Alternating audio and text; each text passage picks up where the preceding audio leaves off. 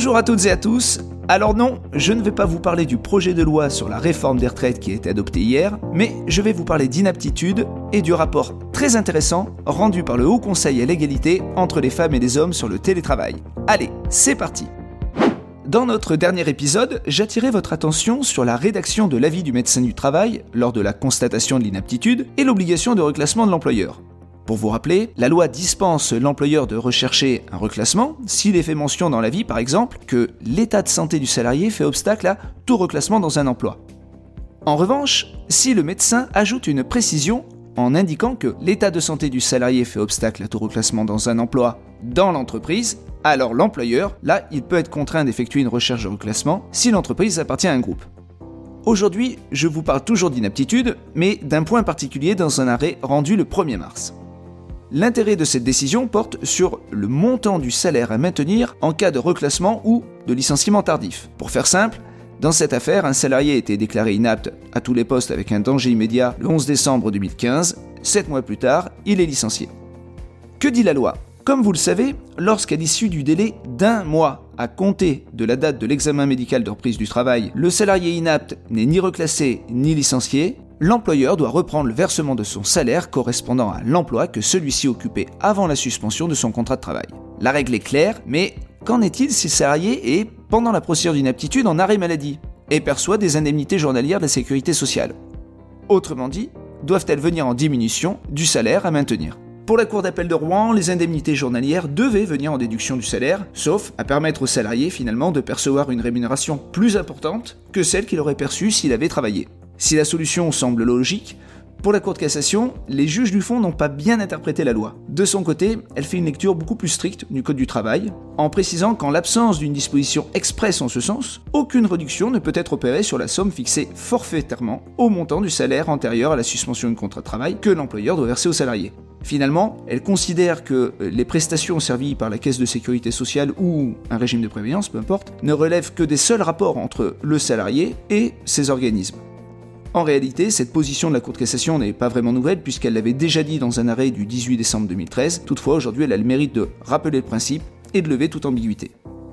Dans mon dernier post LinkedIn, je vous livrais une infographie sur la mise en place du télétravail dans l'entreprise. Eh bien, à ce sujet, le Haut Conseil à l'égalité a rendu un rapport le 27 février sur la mise en œuvre du télétravail soucieuse de l'égalité entre les femmes et les hommes. Ce rapport est divisé en trois parties. Bon, la première fait un rappel du cadre et de la pratique du télétravail, rien de nouveau, mais c'est clair et concis. En revanche, la deuxième partie est intéressante et montre que le télétravail est porteur d'enjeux spécifiques pour les femmes et l'égalité professionnelle. À titre d'exemple, les femmes sont plus demandeuses de télétravail que les hommes, mais paradoxalement, elles rencontrent plus de difficultés à obtenir du télétravail. Dans ce rapport, la sociologue Gabrielle Schutz explique ce phénomène par différents éléments comme par exemple le fait que les politiques organisationnelles instaurent une image plus ou moins désirable et légitime du télétravail, marquée notamment par des stéréotypes de genre. Ainsi, pèse plus souvent euh, sur les femmes que sur les hommes le soupçon que le télétravail leur permettrait de moins travailler pour se consacrer aux activités familiales. Par ailleurs, on apprend dans le rapport que les femmes bénéficient moins souvent d'un espace de travail dédié pour le télétravail et sont moins bien équipées que les hommes, même si, a priori, cet écart semble se résorber. Enfin, il est mis en évidence qu'un encadrement insuffisant du télétravail peut avoir des conséquences néfastes, par exemple sur le volume horaire ou les amplitudes de travail. Cela s'expliquerait par le fait que les salariés, en particulier les femmes, développeraient un sentiment de redevabilité qui les pousse à se surinvestir dans leur travail. Cela pourrait aussi s'expliquer en raison du fait que le travail est invisibilisé par la distance. Du coup, les salariés montrent leur engagement par un travail plus important, et cette croyance sur le télétravail est particulièrement genrée et pèse sur les mères. Bref, on voit clairement à travers ce rapport les risques en matière de santé qui peuvent peser davantage chez les femmes lorsque le télétravail n'est pas bien encadré. Face à ce constat, le rapport formule 18 recommandations pour un télétravail favorable à l'égalité homme-femme. Parmi ces recommandations, je vous en cite quelques-unes. Tout d'abord, au niveau des branches, mettre en place des actions de sensibilisation des employeurs et des salariés, particulièrement pour les TPE-PME, sur les impacts genrés du télétravail. Ensuite, au niveau de l'entreprise, il faudrait intégrer le sujet de l'égalité professionnelle dans toutes ses dimensions, dans les accords collectifs sur le télétravail, ou à défaut dans les chartes, et inversement, introduire un thème dédié au télétravail dans les accords relatifs à l'égalité professionnelle ou la qualité de vie et les conditions de travail.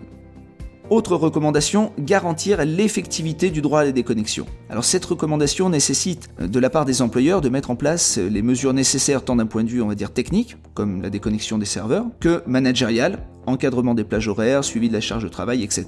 Et pour cela, une information et une sensibilisation des salariés au risque de l'hyperconnexion semble plutôt nécessaire.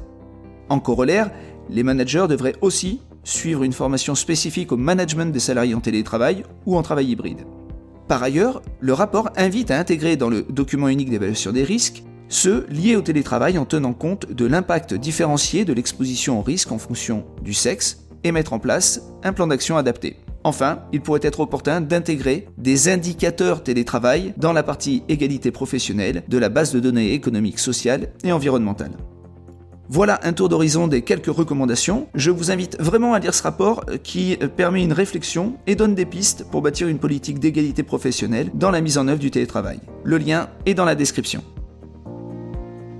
Notre épisode prend fin, mais nous nous retrouverons dans 15 jours. D'ici là, prenez soin de vous et de vos proches. A très bientôt